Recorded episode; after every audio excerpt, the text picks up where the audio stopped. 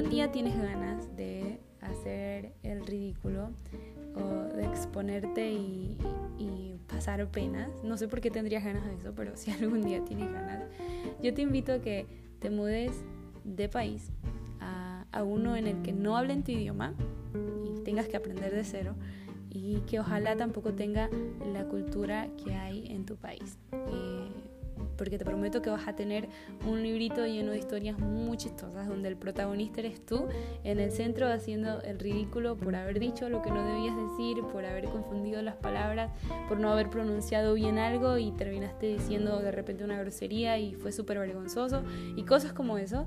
Eh, porque bueno, puedes preguntarle a cualquier extranjero que haya tenido que aprender otro idioma cuántas veces o cuáles son sus experiencias y pues vas a tener mucho de eso y va a ser súper gracioso, te lo prometo.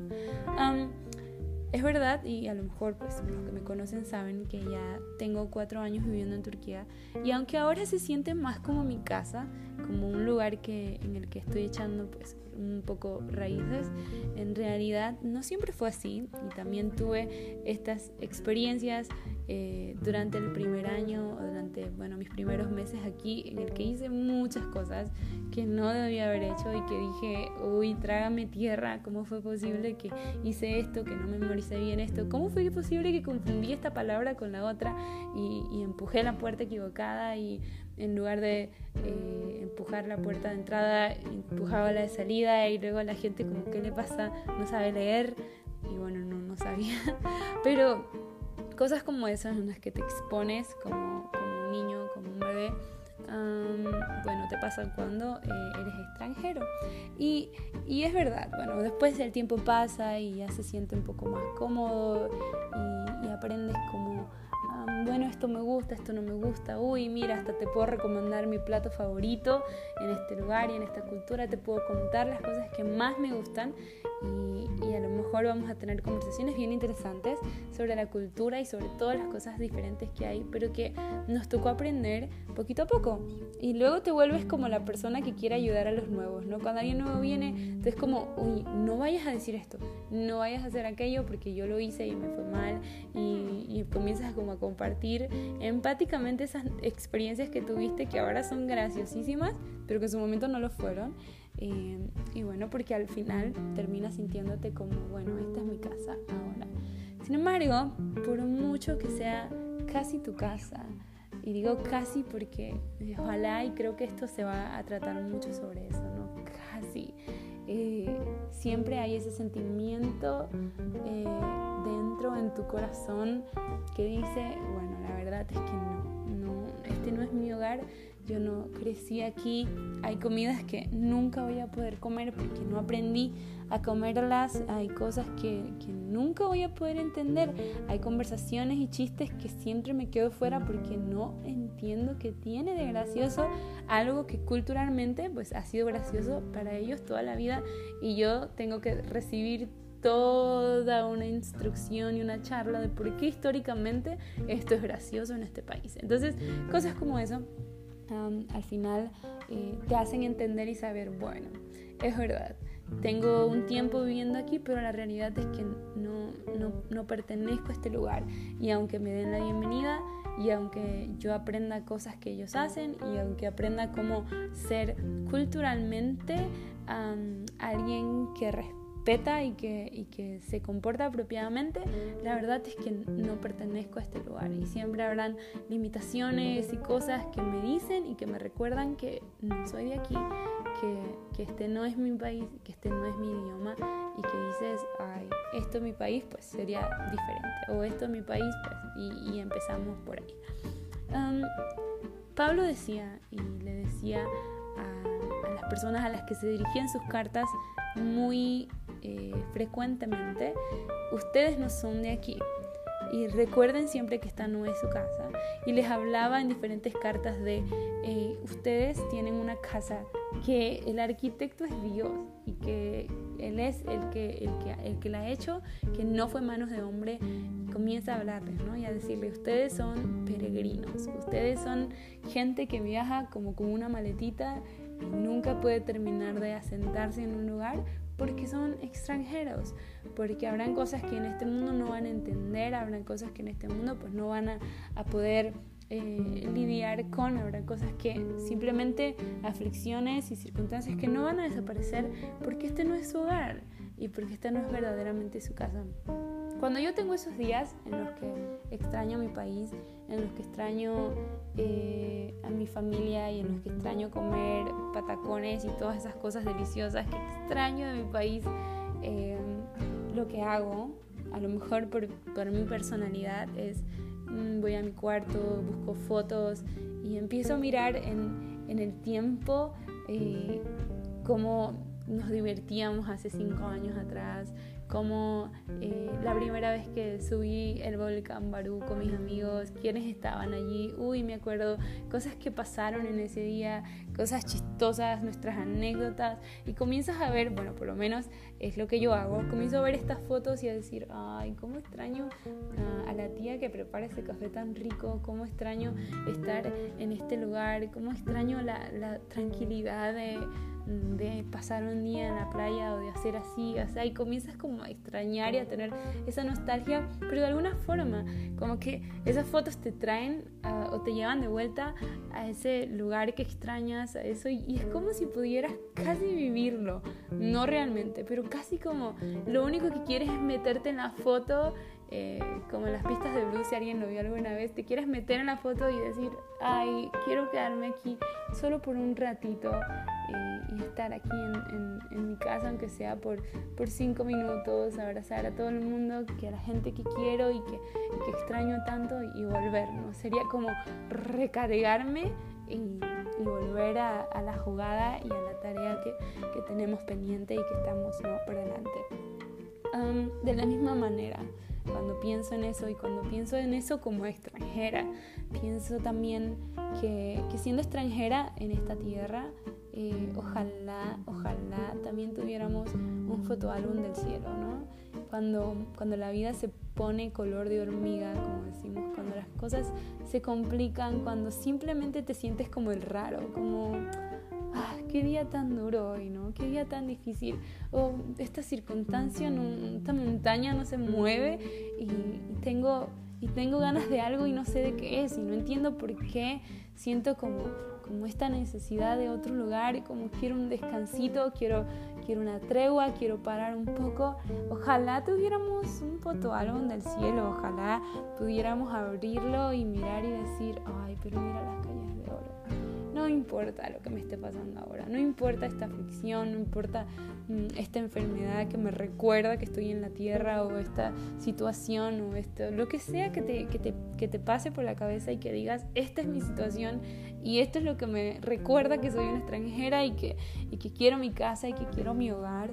Ojalá tuviéramos eh, un para mirar al cielo en, en el fotoálbum y decir, ay, qué bonito eh, se ve ahí arriba, ¿no? Qué bonito el mar de cristal, qué bonito eh, cuando ves Apocalipsis y dice, uff, allí no va a haber muerte más, allí no va a haber enfermedad, no va a haber ningún tipo de dolor, no va a haber lágrimas, no va a haber tristeza. ¿Cómo sería la vida sin tristeza? ¿Cómo sería mirar eh, tuyo en esa foto y decir, mira qué feliz estoy, mira qué, qué felicidad, cómo se acabó todo? ojalá pues pudiéramos tener acceso a algo como eso. Sin embargo, pues no, y nos toca abrir nuestra imaginación, ir a las escrituras y decir, ay, yo creo que el cielo se ve más o menos así. Y no me extrañaría que el cielo luzca diferente en la cabeza de cada uno de nosotros cuando hablamos del cielo, es como que cada uno se imagina un cielo diferente. Eh, yo, por ejemplo, siempre me imaginé que en el cielo había café. Y esto no es una extraña teología, ni estoy tratando de sembrar ninguna cosa extraña, ni digan que Raquel dijo eso, pero em, sí que me encanta el café, entonces siempre pienso como, ¿cómo sería vivir sin café? No me lo imagino. Entonces siempre pensé que en el cielo, pues a lo mejor yo tengo una café, una, perdón, una máquina de café para las personas que nos gusta mucho el café. Pero probablemente ni siquiera va a tener necesidad y ustedes pues, pueden decir cualquier cosa y está bien. Y también probablemente estén en lo cierto, pero yo necesitaba decir eso. Entonces, ¿qué hacemos cuando, cuando estamos en, este mundo y, y recuerdas eso? ¿no? Soy un extranjero yo solo vine para recordarte eso hoy. Eres extranjero.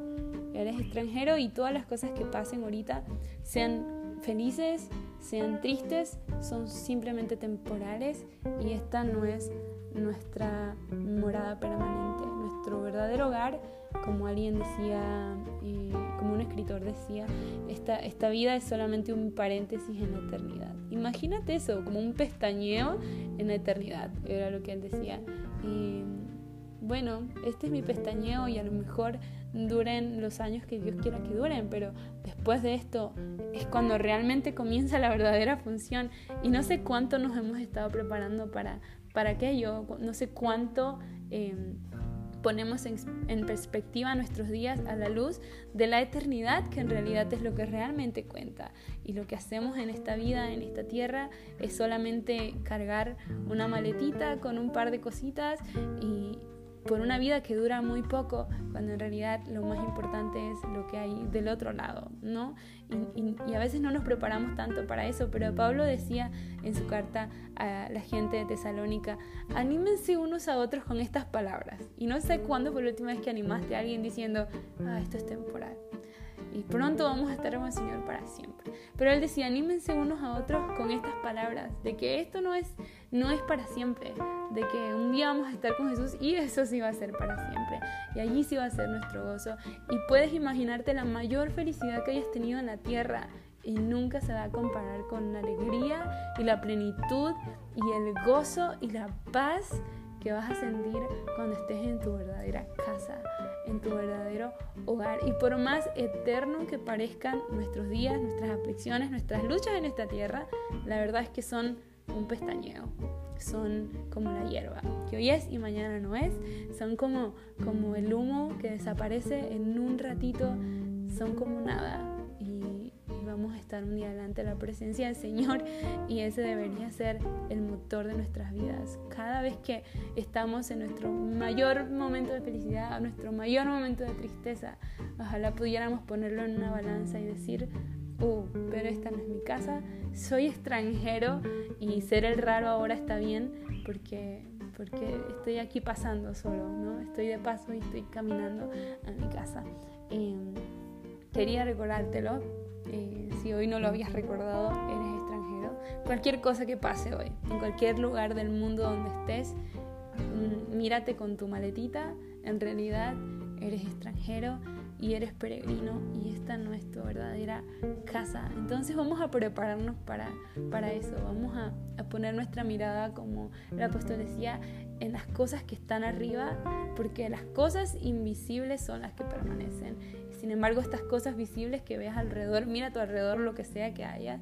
Yo tengo plantas, tengo una guitarra, tengo una alfombra, tengo una computadora, tengo cosas alrededor em, que, todo va a desaparecer y que, que solamente por el hecho de que son visibles, pues no son permanentes. Entonces, ¿qué hay de todo aquello que no puedo ver? ¿Qué hay de ese fotoálbum que, que, no tengo acceso, al que no tengo acceso, donde están las fotos del cielo, donde está mi verdadera casa? Eh, esas son las cosas que realmente valen y que realmente eh, tienen importancia. Y solo pues quería eh, recordártelo que, que solo estás de paso. Señor, gracias por recordarnos que somos extranjeros y gracias por, gracias por hacernos una casa en el cielo. Y gracias porque no, no hicimos nada, nada para merecernos, no, no hicimos, eh, no fuimos tan buenos, no somos tan extraordinarios. De hecho, a veces somos ah, un poco estorbes con el idioma, somos, eh, vamos por ahí como tropezando todo el tiempo, pero eh, tú hiciste un lugar para nosotros porque nos querías cerca de ti, cerca de tu corazón. Y, y cuando oraste aquel día por, por tus discípulos, les dijiste, es que lo que quiero es que en el lugar donde yo estoy, ellos también estén. Y por eso te fuiste a hacer un lugar para nosotros. No me puedo imaginar cómo es mi casa. Yo sé que no podemos imaginarnos cómo es y podemos hablar y discutir de cómo el cielo es o cómo, cómo luce o cómo son los colores, pero cada vez que, camino alrededor y veo las montañas y estos lugares preciosos, sé que tú eres el artista y si tú eres el arquitecto de esto, lo que hay ahí arriba es un espectáculo total y mis ojos no están listos para verlo. Y, Pablo decía, no, no tengo palabras, no puedo ni siquiera expresar lo que vi ahí en el cielo. A lo mejor eh, nosotros solamente pues tenemos como unas pinceladas muy pequeñitas, pero gracias por dejarnos el placer de, de acercarnos a tu presencia y, tener esos, esos encuentros contigo en los que parece que el cielo baja y nos visita un poquito. Y, aunque no tengamos fotos del cielo, al menos tenemos eh, esa calma y esa paz que tú prometiste darnos aquí, que es como un recordatorio de que, de que este no es nuestro verdadero hogar y que un día, eh, ya sin maletas y sin cargar tantas cosas y sin pasar pena, vamos a estar contigo para siempre. Y, hoy quiero simplemente, Señor, hacer lo que, lo que tú dijiste a través de tu palabra, que nos animemos unos a otros con estas palabras, que un día vamos a estar para siempre contigo. Y, y ese es nuestro ánimo y nuestro gozo y esa va a ser nuestra alegría en este día. Te amamos tanto y no podemos esperar para pasar toda la eternidad contigo, Jesús. Y bien, este fue nuestro podcast de hoy. Mi nombre es Raquel y fue un placer. Y fue un placer, de verdad. Em, me encantará escuchar eh, si esto ha sido bendición para ti o si te encantaría escuchar un tema diferente, pues también podemos hablar de eso. Em, gracias por escucharnos. Qué lindo es ser familia. Un abrazo.